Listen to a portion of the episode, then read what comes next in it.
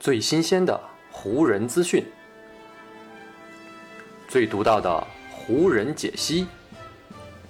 欢迎收听湖人球迷电台。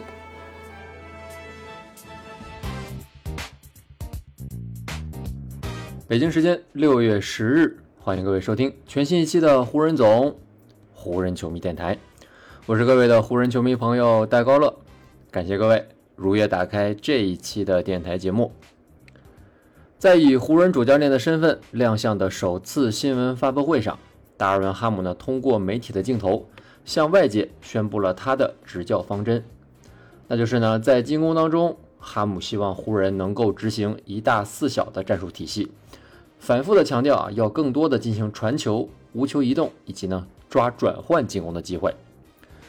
在这一次的新闻发布会上，哈姆不止一次提到了上面的这几个关键词。虽然呢提到了很多进攻方面的策略，但哈姆呢其实是一位更加专注于防守的教练。在布登霍尔德身边，特别呢是在他们两个人一起去了雄鹿队之后，哈姆呢就承担起了制定球队防守策略方面的工作。所以呢，哈姆来到湖人也非常明白啊，防守和进攻其实呢是篮球场上密不可分的两个组成部分。所以呢，在强调进攻的同时，哈姆也没有忘了要把湖人的防守进一步的提高。只不过呢，从湖人目前的阵容构成情况来看，下赛季大概率还将留在球队阵容当中的主力球员呢是包括詹姆斯、戴维斯、威少、霍顿塔克、纳恩。奥斯汀·里弗斯、斯坦利·约翰逊以及呢加布里埃尔这几位球员，单从这个阵容来看啊，想要靠这一套人马来实现哈姆的战术构想，显然呢还是存在一定的困难的。特别呢是在侧翼，湖人队真的是非常的薄弱。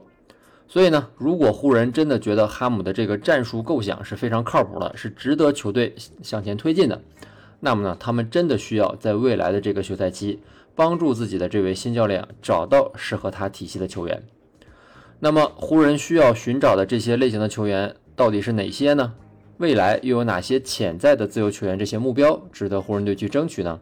今天这期节目呢，咱们就分四个类型来探讨一下。首先，第一个类型最为重要的，自然就是三 D 的侧翼球员。在最为薄弱的侧翼啊，湖人至少需要补进两位球员。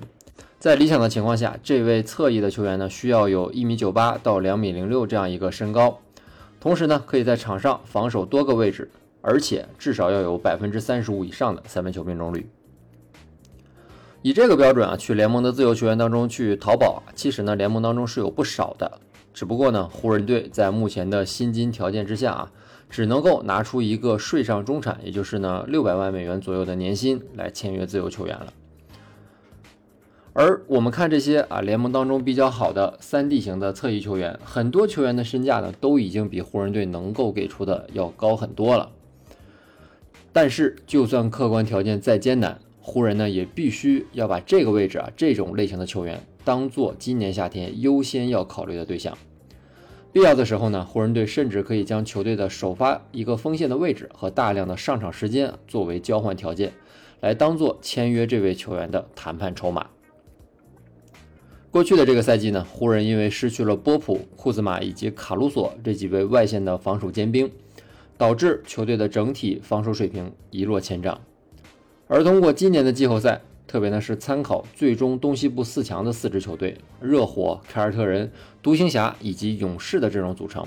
湖人可以很明确的意识到，只有配备多位侧翼的三 D 球员，才能追赶上联盟的潮流，才能够让自己的阵容拥有更多的灵活性。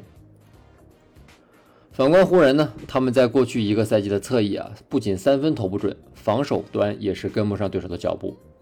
这也导致呢，更多时间出现在五号位上的安东尼·戴维斯要肩负起更为沉重的防守负担。这个呢，也在一定程度上加重了他的身体消耗。考虑到，哈姆在下赛季还可能会长时间的把安东尼·戴维斯留在五号位上。所以呢，湖人要想在外线筑起一道防守的城墙，那么呢，就必须引进更多的三 D 侧翼球员。这个呢，是湖人在未来这个夏天必须要瞄准的方向。而第二种类型，湖人需要重点考虑的球员呢，那就是空间型的五号位。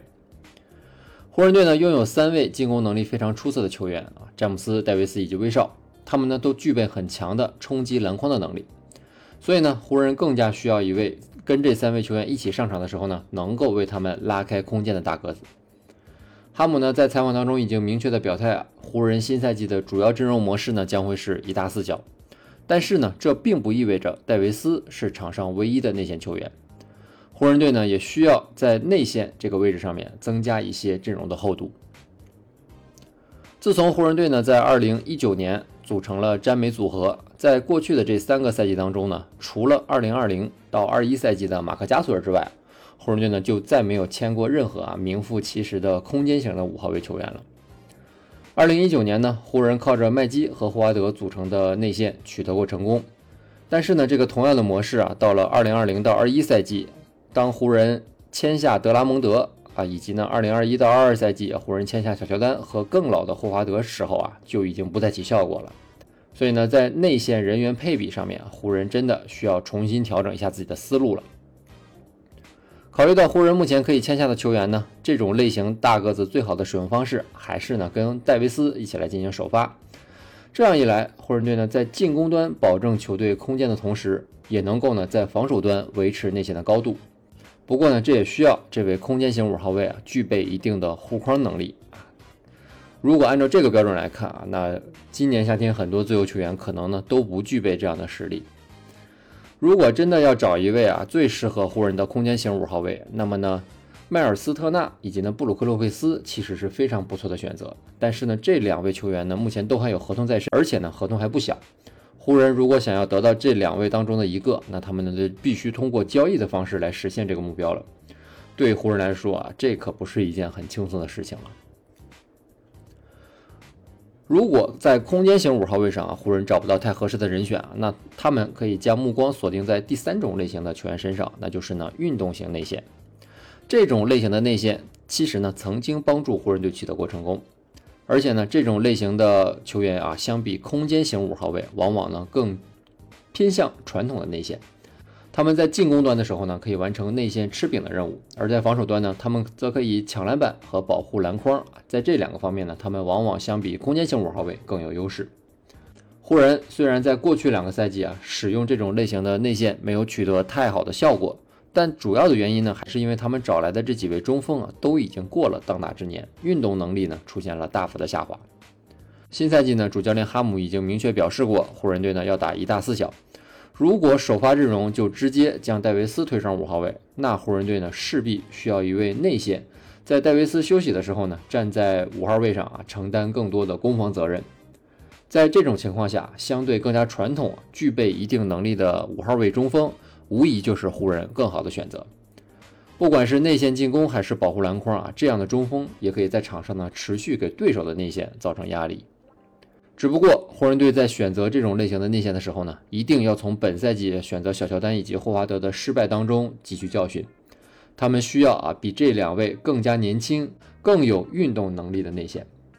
最低的标准啊，湖人也需要在阵容当中配备一位有运动能力且明白如何在场上进行防守的中锋，来作为戴维斯身后的保险。除了我们前面提到的三 D 以及呢内线球员之外啊，湖人队需要补进的第四种类型的球员，那那就是呢防守型的后卫了。湖人队目前的后场人员配置呢，明显是攻强守弱的。威少、纳恩、霍顿塔克这三位后卫都是进攻型的持球手。年轻的替补后卫奥斯汀·里弗斯啊，算是湖人后卫阵线当中啊唯一一位在平均水平以上的防守人。只不过呢，里弗斯的身材并不具备任何的优势，在面对联盟当中很多的后场后卫的时候呢，他的身体其实是非常吃亏的。所以湖人队需要在今年这个夏天啊，增强后场的防守实力。具体来说，湖人队呢就是需要一位啊牛皮糖型的防守专家型球员，他的任务呢也非常的明确，那就是呢当湖人队面对诸如利拉德以及呢库里这种啊联盟顶级的持球手兼得分手的时候呢，这位防守型的后卫要能够利用个人的能力，至少呢去缠住对方的明星后卫啊十五到二十分钟的比赛时间。只有如此，湖人队才能安心的把剩余的比赛时间去交给里弗斯、交给纳恩，或者呢是交给塔克去交替完成这个防守任务了。湖人的主教练哈姆呢，在自己上任的首次发布会中就已经反复的强调啊，只有出色的防守才能激发出优秀的进攻。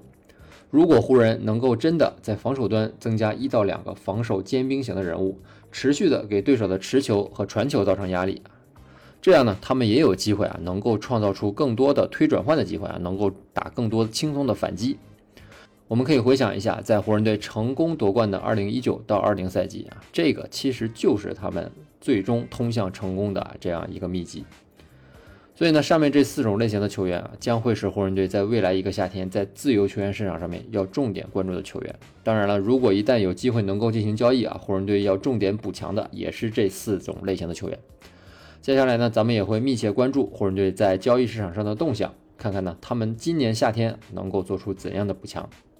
好，以上呢就是本期节目的全部内容了。再次感谢各位朋友今天的收听啊，也谢谢各位今天的时间。如果你觉得我的节目做得还不错，就请你关注和订阅我的这张专辑吧。另外呢，也希望各位能够把我的节目分享出去，让更多的朋友听到咱们的湖人球迷电台，让更多的朋友加入到咱们湖人球迷的大家庭当中。